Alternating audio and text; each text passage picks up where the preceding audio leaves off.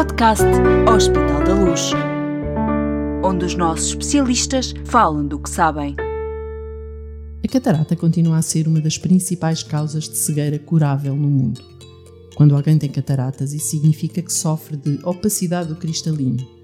O cristalino é uma espécie de lente suspensa atrás da pupila e que é muito importante para focar as imagens. É esta opacidade do cristalino que provoca a perda de visão. Estima-se que em Portugal cerca de 170 mil pessoas tenham cataratas. Acima dos 60 anos, 6 em cada 10 pessoas apresentam sinais desta doença. Bem-vindos a mais um podcast do Hospital da Luz. Como já perceberam, hoje vamos falar de cataratas. 10 minutos de ciência. A professora Filomena Ribeiro, coordenadora do Serviço de Oftalmologia do Hospital da Luz de Lisboa, é a nossa convidada para falar 10 minutos sobre ciência. Obrigada por ter aceitado o nosso convite, professora. Obrigada, é um prazer estar aqui. Desafiámos a professora Filomena para nos falar de um projeto de investigação sobre cirurgia de catarata que a professora lidera e que conta com o apoio do Hospital da Luz Learning Health. Professora, explique, por favor, qual é o tema da sua investigação. É verdade, estamos envolvidos neste projeto que tem várias vertentes e componentes, mas cujo objetivo final é a otimização dos resultados funcionais da cirurgia da catarata. Ou seja?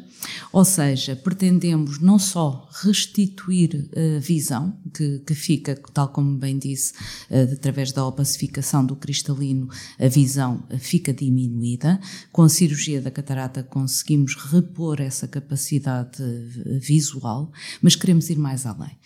Queremos também melhorar os resultados refrativos e queremos, sobretudo, melhorar a visão funcional que o doente vai ter no seu pós-operatório. A incidência desta doença uh, é enorme, portanto, será aqui um bocadinho redundante perguntar-lhe ou pedir-lhe para me explicar a importância desta, desta investigação. Não, de facto, temos grandes alterações em termos eh, demográficos atualmente na nossa população. Há um envelhecimento da população que conhecemos. Uh, também é verdade que a cirurgia da catarata teve uma evolução muito grande em termos tecnológicos e hoje em dia, com a baixa taxa de complicações, é, é inclusivamente considerada a cirurgia com taxa de maior sucesso em toda a medicina.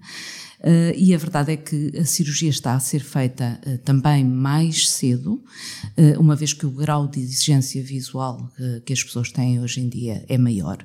E, portanto, o maior número de anos que as pessoas vão viver de pós-operatório da cirurgia da catarata torna extremamente relevante que se possa melhorar, otimizar estes resultados funcionais que a pessoa vai ter após a cirurgia. Pois eu ia lhe perguntar, com tantos anos de experiência nesta, nesta cirurgia e nesta, no tratamento desta patologia, onde é, que, onde é que se pode melhorar? É, de facto, tal como disse, é, é, realmente uma cirurgia de grande sucesso, mas que ainda tem muita margem para melhorar. Não só na questão refrativa, que hoje nos preocupa muito, e quando digo refrativa, digo uh, porque quando fazemos a cirurgia da catarata e temos que implantar uma lente intraocular que vai substituir o cristalino, aproveitamos esse facto também para corrigir algum erro refrativo, como seja a miopia, como seja a hipermetropia, como seja o astigmatismo, e isso permite que as pessoas possam funcionar sem necessidade de recurso a próteses, como sejam os óculos ou lentes de contacto. Mas queremos ir mais além e queremos também uh, dirigir-nos a um problema que tem 100% de incidência na população e que é muito relevante nestes casos de cirurgia de catarata, que é a presbiopia.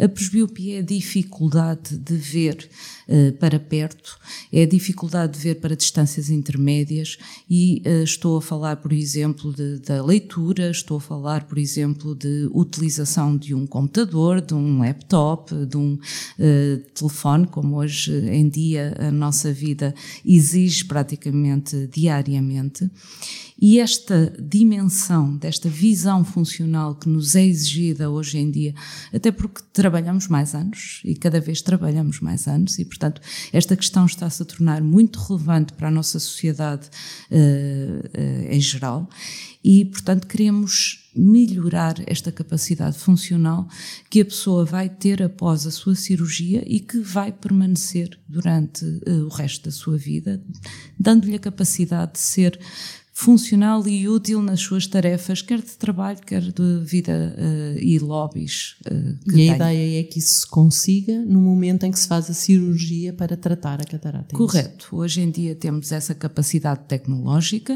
Uh, a perfeição da cirurgia da catarata permite-nos usar lentes intraoculares com estas capacidades corretivas.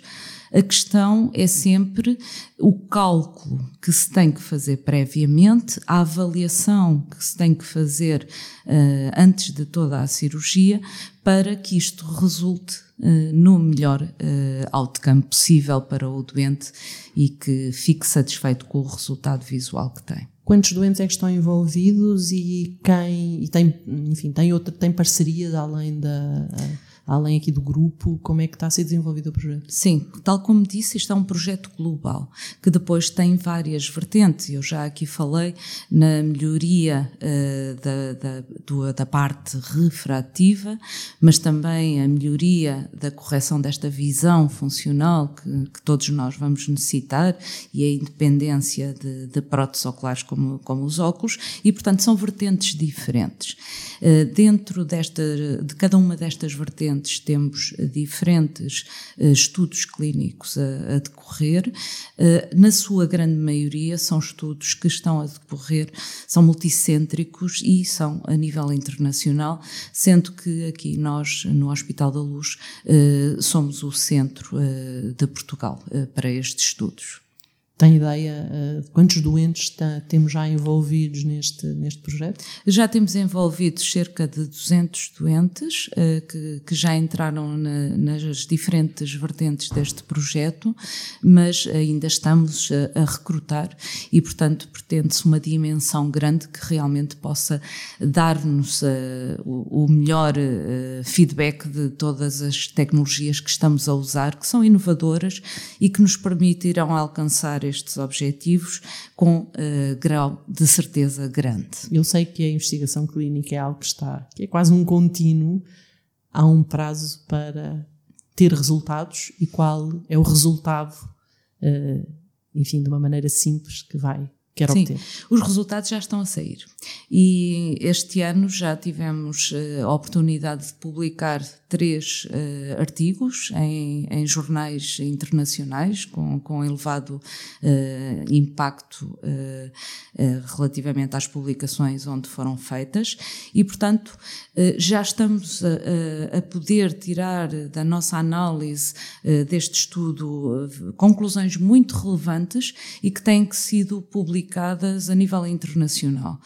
O projeto vai se estender durante mais de três anos e ao longo deste tempo, sempre que tivermos um resultado que seja uh, importante para toda a comunidade científica, ele será uh, partilhado uh, através de publicações e assim faremos para todos os resultados que conseguirmos. E para que os doentes possam vir a beneficiar de tudo isto. Esse é o grande objetivo final, é que o nosso doente possa uh, beneficiar de toda esta investigação e, e poder, uh, como digo, é, é, são patologias que têm uma elevada incidência e vamos viver um elevado número de anos uh, com esta situação e, portanto, sem dúvida que é muito relevante para, para os nossos doentes.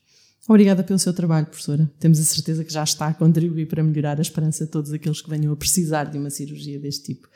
quanto a si que esteve a ouvir-nos, resta-nos dizer que voltaremos com novos minutos da melhor ciência que se faz no Hospital da Luz. Subscreva o nosso podcast e não perca nenhum episódio. Até breve.